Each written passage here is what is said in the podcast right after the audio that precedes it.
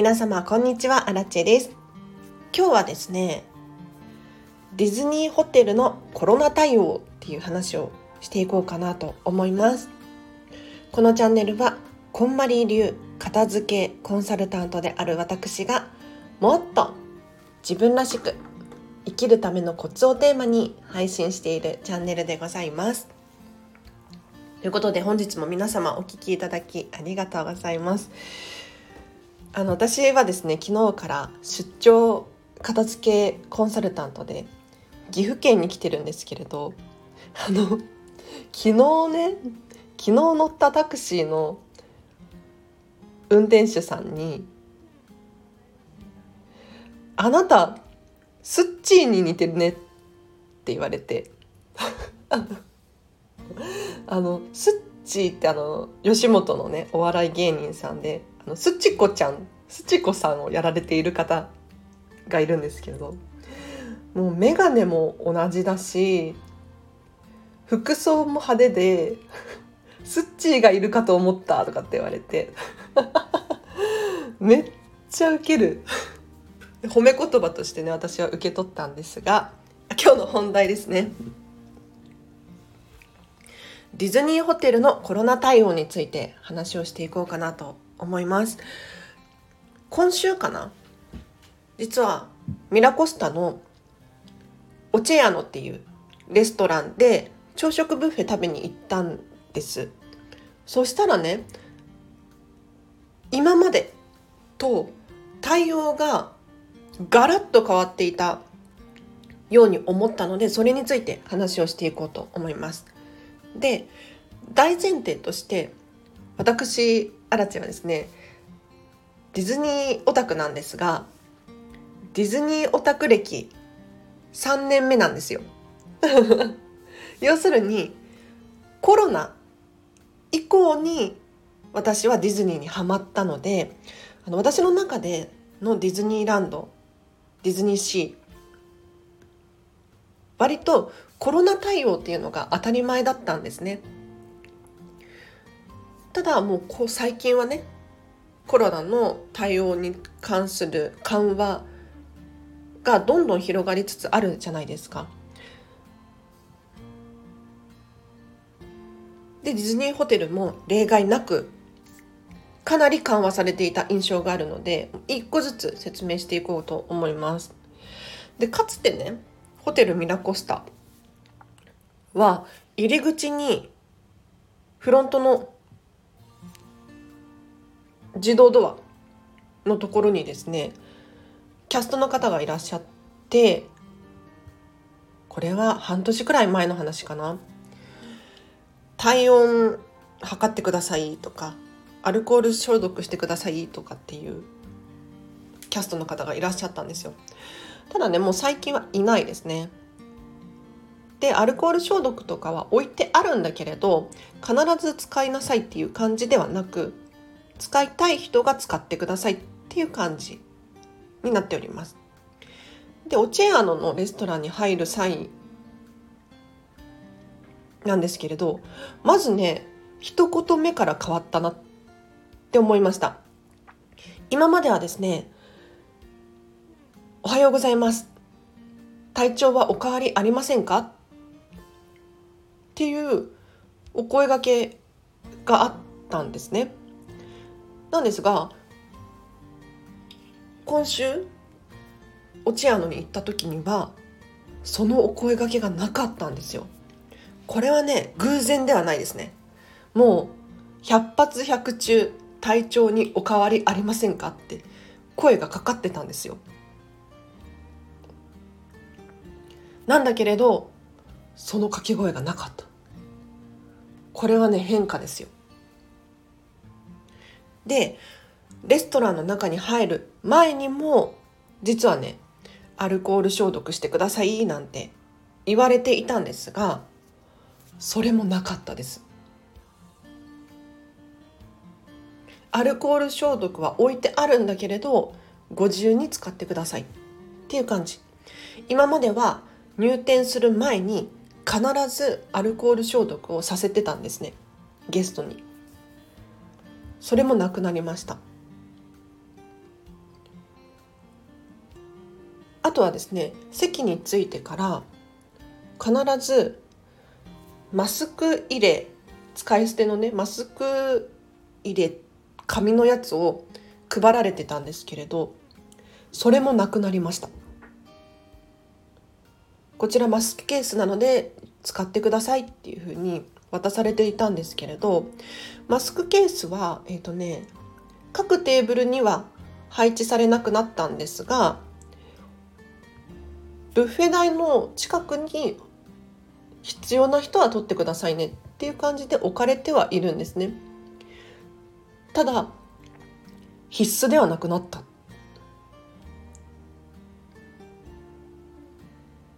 あとコロナ対応で変わったなっていうところで言うと以前はですねブッフェ形式のレストランだったのでゲストの方が自分で取るためにトングとか使うじゃないですか。なのでね必ずビニールの手袋をしてくださいっていうふうに言われていたんですよ。ただねもう今ないんですよね。手袋なし。もう素手でみんなトング使って。同じトング使って。多分あのどんなタイミングかわからないんですけれどかなり高い頻度でトング自体を入れ替えているなっていう印象はあるんですがただねあの以前のように必ず手袋してくださいとかっていう感じではないんですよね。でさらにねこれ驚いたんですけれどキャストの方がマスクしてないんですよ。あのディズニーランドのパークの中のキャストさんはマスクしてるしてないはもう自分の判断でいいですよっていう情報を知っていたんですけれどブッフェ形式のレストランのキャストさんもマスクない方がいらっしゃってね。これは初めて見ました。レストランのキャストさんって全員着用なのかと思ってたら違うんですね。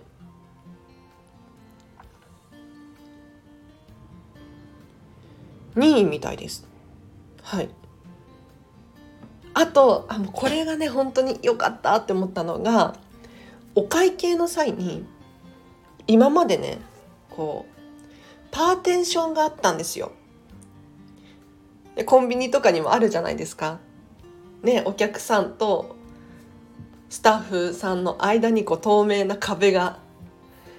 あれがねなくなってたんですよね。これが本当に嬉しくって「ああこれなくなったんですね」とかってもうちょっと私一人で盛り上がっちゃったんですけれど。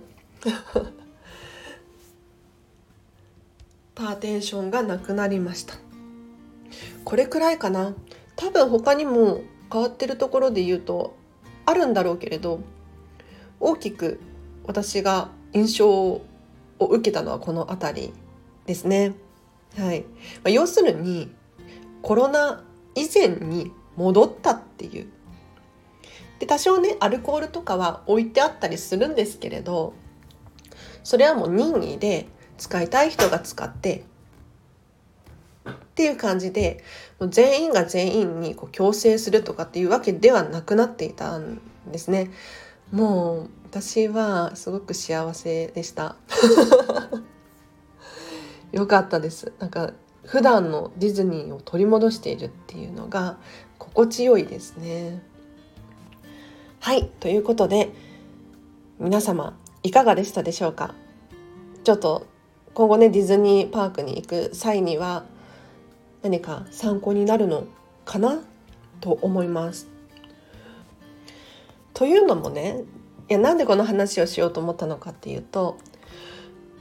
今日私岐阜県に来てるんですが岐阜県のこの今泊まってるホテル朝食ブッフェ付きなんですよね。でさっき朝食ブッフェ食べてきたんですけれどいやーなんかディズニーとの対応の違いにちょっと戸惑いが隠せなくってちょっと古いよねっていう。もう必ずビニール手袋してくださいとかあの食事中以外はマスクしてくださいだったりとかなんていうのかなそれってちゃんと情報調べてるって思っちゃって いやというのもねあのディズニーの行動基準で一番大切にしていること何かって言ったらゲストとキャストの安全なんですよ。でディズニーはその安全が脅かされる状態であれば必ず対処するしパークを休園したりするんですよね。でそんなディズニーがマスクなしで OK でアルコール消毒しなくてよくってっていう対応をしてるんだから私の価値観で言うと安全だろうなって思うわけですよ。なんだけれど一方で田舎とかに行くとまだゴリゴリコロナ対策をしていてちょっとショックですね。うん、私が都会都内済みだからかもしれないんですけれど最近東京は外国人の観光の方が多分ねコロナ前よりも増えてるんじゃないかなっていうくらいすっごい多いですね。で特にツアーとかで来る団体の外国人の方たちをよく目にします。で彼らはねもうねマスクしてないんですよ。一人もしてない一人もしてないこともないだろうけれど中には花粉症の人とかもいるかもしれないですしね。うん、なのでそんなことはないんだけれどほとんどマスクしてないですよね。だから原宿とか渋谷とか行くとマスクしてない人の割合が高い。まあディズニーもそうなんですけれど若い人が多いからかな。マスク率低いんですよね。でこれが世界的なスタンダードであって なんかなーって思うわけですよ。はい。ということで今日は以上です。あ、一個だけ、そう。ついにね、ミラコスタで、Suica が使えるようになりました。交通系 IC 系がね、はい、ピピッと使えるようになった。これは、もうめっちゃ欲しい情報だったんじゃないかなって思うんですけれど。そうなんですよ。待ってましたよね。なんで Suica 使えないのって。本当に思ってました、ミラコスタ。ね、レストラン行っても、カードか現金。カードか現金ってね、パークの中だって今時いろいろ使えるのに。なんでホテルはカードか現金なのって思ってね。で、一回私、ミラコスタで財布忘れたんですよ財布というかあのクレジットカードケースを忘れてで普段現金を持ち歩いてないのでクレジットカードケースを忘れたらあと残るのはスマホの中に入ってる Suica くらいなんですよね。でミラコスタの朝食ブッフェ並んでる時にあ私カード忘れたって思ってでミラコスタってカードしか使えないの知ってたからお姉さんにねキャストのお姉さんに声をかけて「すいません私財布忘れちゃってお金払えないので帰ります」とか言って。うん、予約してね名前の情報とかもあっただろうからちょっとキャンセルにしますとかって言ったらキャストの方が「ちょっと待ってください」とかって言って「何?」って思うじゃないですかだって現金もないしクレジットカードもないしちょっと待ってくださいどころか私あの払える手段手立てがないんですって思ってたらお姉さんが戻ってきて「ネットバンク使ってますか?」って言うんですよ。で私普段ね楽天銀行使っていてネットバンクなんですよね。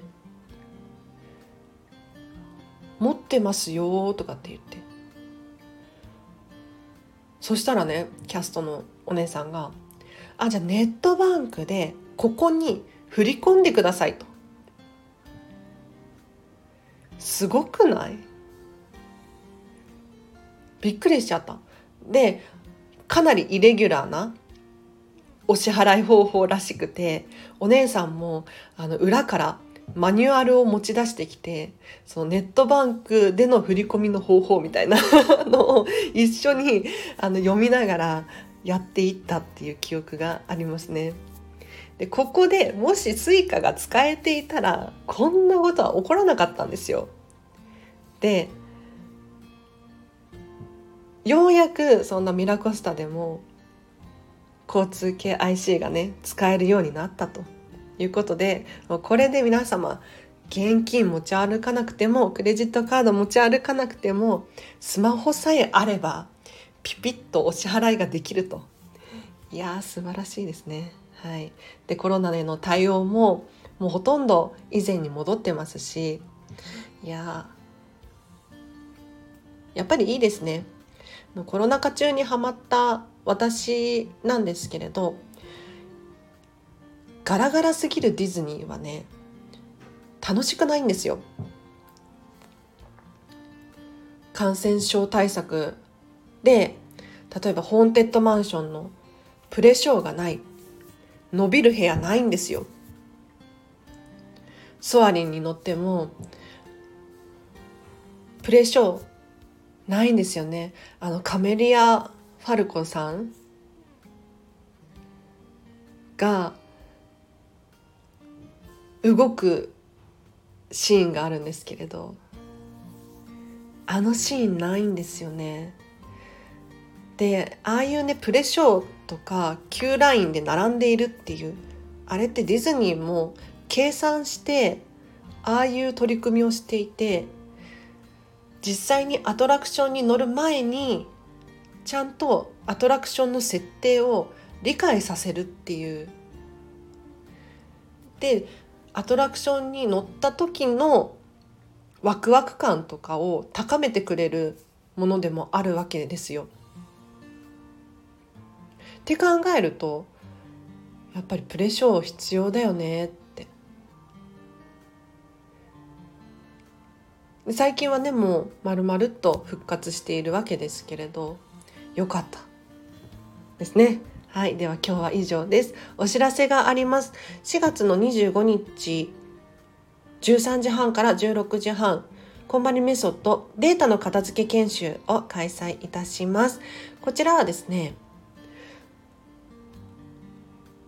コンバリメソッドの基礎を学んでいただいて、データの片付け方、ここまで座学で学びます。で、その後、実際にスマホやらパソコンやらをですね、お片付けしていく。で、わからないところがあれば、随時私に質問ができますので、もし気になる方いらっしゃいましたら、お申し込みフォーム、詳細貼っておきますので、リンク貼っておくので見てみてください。あとはお知らせとしては、フェムパスさんで web 記事を書いております。フェムパス片付けで検索していただくか、リンク貼っとくのでそちらからチェックしてみてください。つい最近ねあの私のイラストも描いてくださっている